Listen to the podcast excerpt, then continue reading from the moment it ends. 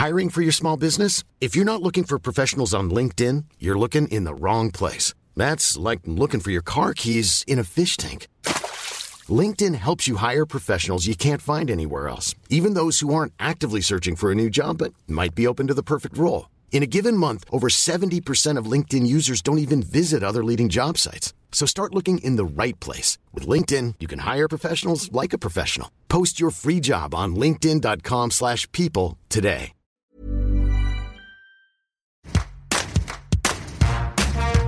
Bonjour, c'est Anne-Laetitia Béraud. Bienvenue dans Tout s'explique, le podcast où on parle de sexualité, de santé et de société.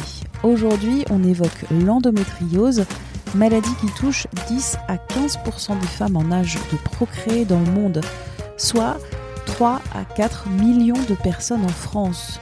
Maladie aux symptômes variables, souvent très douloureuse, mais qui peut aussi passer inaperçue. Maladie enfin que l'on ne sait pas guérir aujourd'hui. Camille Tallet, sage-femme, ostéopathe, présidente de l'association Périnée Bien-Aimée et l'invitée de cet épisode pour en parler. Tout d'abord, qu'est-ce que l'endométriose?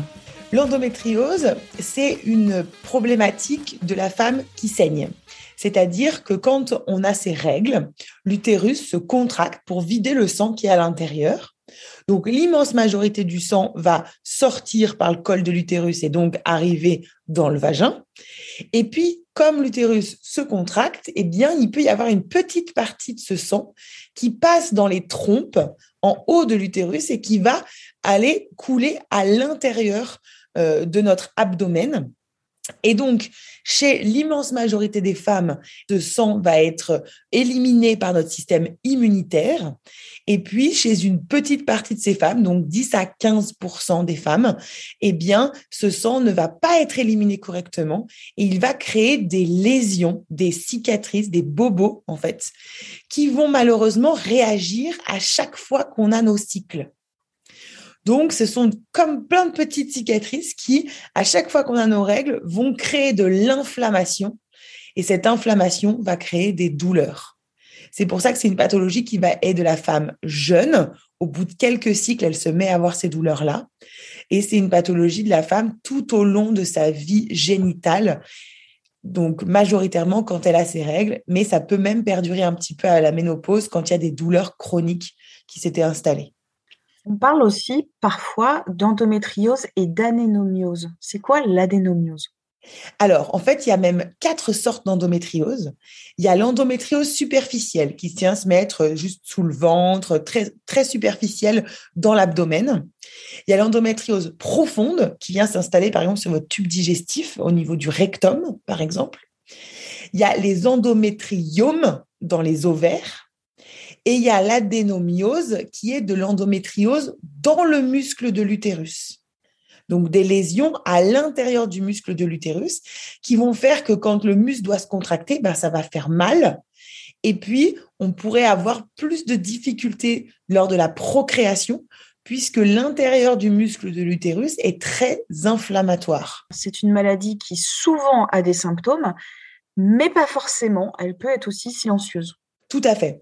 Donc, dans au moins un cas sur deux, voire un cas sur trois, il y a des symptômes de type douleur de règles, que vous allez noter. Si on dit zéro, pas de douleur du tout, 10, la pire douleur qui existe, on a envie de mourir.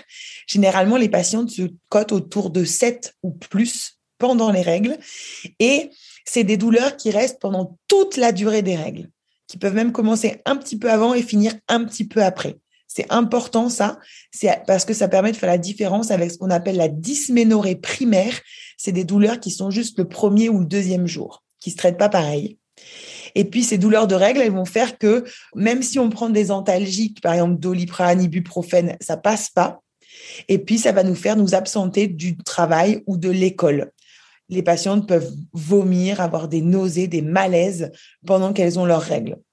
Le deuxième symptôme, c'est les dyspareunies profondes. Ça veut dire les douleurs pendant les rapports au fond du vagin, comme si ça butait quand la chose qui rentre dans notre vagin va plus profond.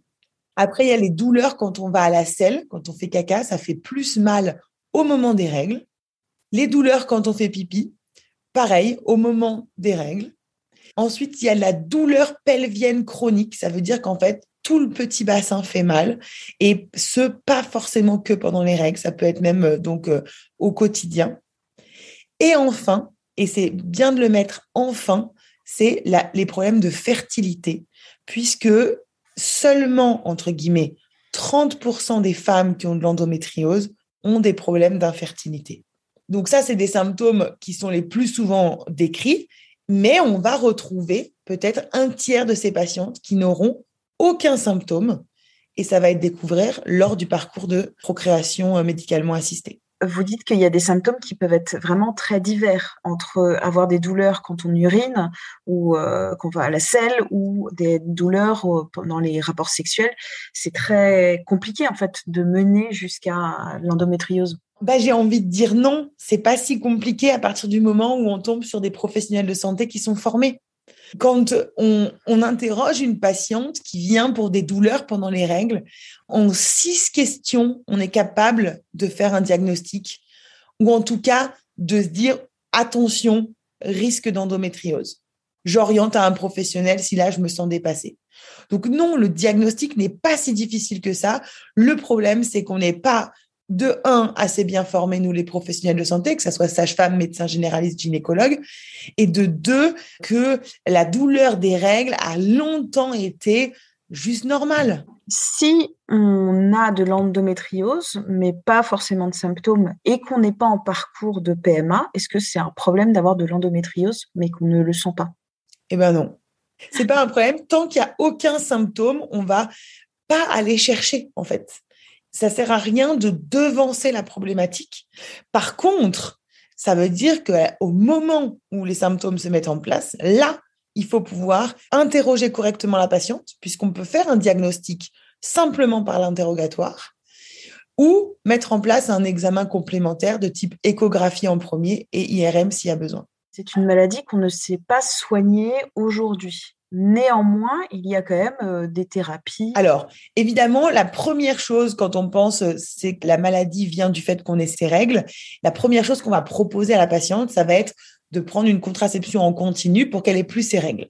Aujourd'hui, c'est ce qu'on fait. Ça marche très bien à partir du moment où la patiente tolère bien sa contraception. On pourrait envisager une chirurgie pour aller nettoyer les lésions. Mais encore une fois, attention sur la chirurgie, c'est plutôt à faire autour d'un moment où la patiente aurait un désir de grossesse, par exemple. Et puis, il y a plein de thérapies de médecine douce, on appelle ça, qui vont aider la patiente à euh, prendre en charge cette douleur, que ça soit par le TENS, l'électrostimulation, que ça soit en ostéopathie, en homéopathie, en naturopathie, en acupuncture. il y a beaucoup de choses qui sont en train de se développer, je n'ai pas tout cité, pour que les femmes qui ne désireraient pas prendre de contraception en continu puissent quand même faire appel à des professionnels pour limiter leur douleur. Et financièrement, est-ce que c'est une maladie qui coûte cher? C'est une maladie qui coûte très cher, bien sûr puisque toutes ces prises en charge ne sont pas remboursées par la sécurité sociale aujourd'hui. Alors, la contraception, oui, et encore pas toujours en entier, mais toutes les médecines intégratives ne sont pas forcément prises en charge par la Sécu et pas toujours prises en charge par la mutuelle.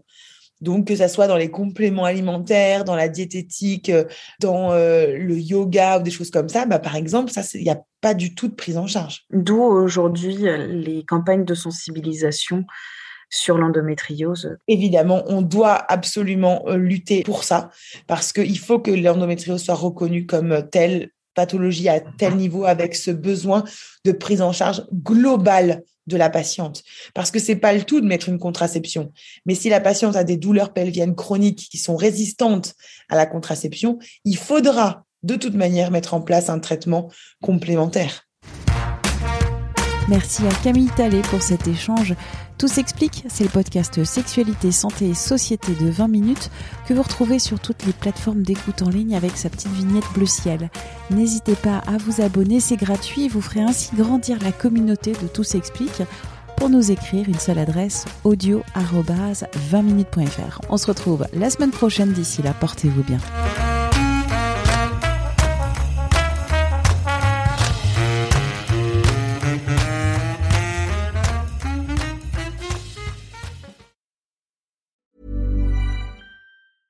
Mom deserves the best, and there's no better place to shop for Mother's Day than Whole Foods Market. They're your destination for unbeatable savings, from premium gifts to show-stopping flowers and irresistible desserts. Start by saving 33% with Prime on all body care and candles. Then get a 15-stem bunch of tulips for just $9.99 each with Prime. Round out mom's menu with festive rosé, irresistible berry chantilly cake, and more special treats. Come celebrate Mother's Day at Whole Foods Market.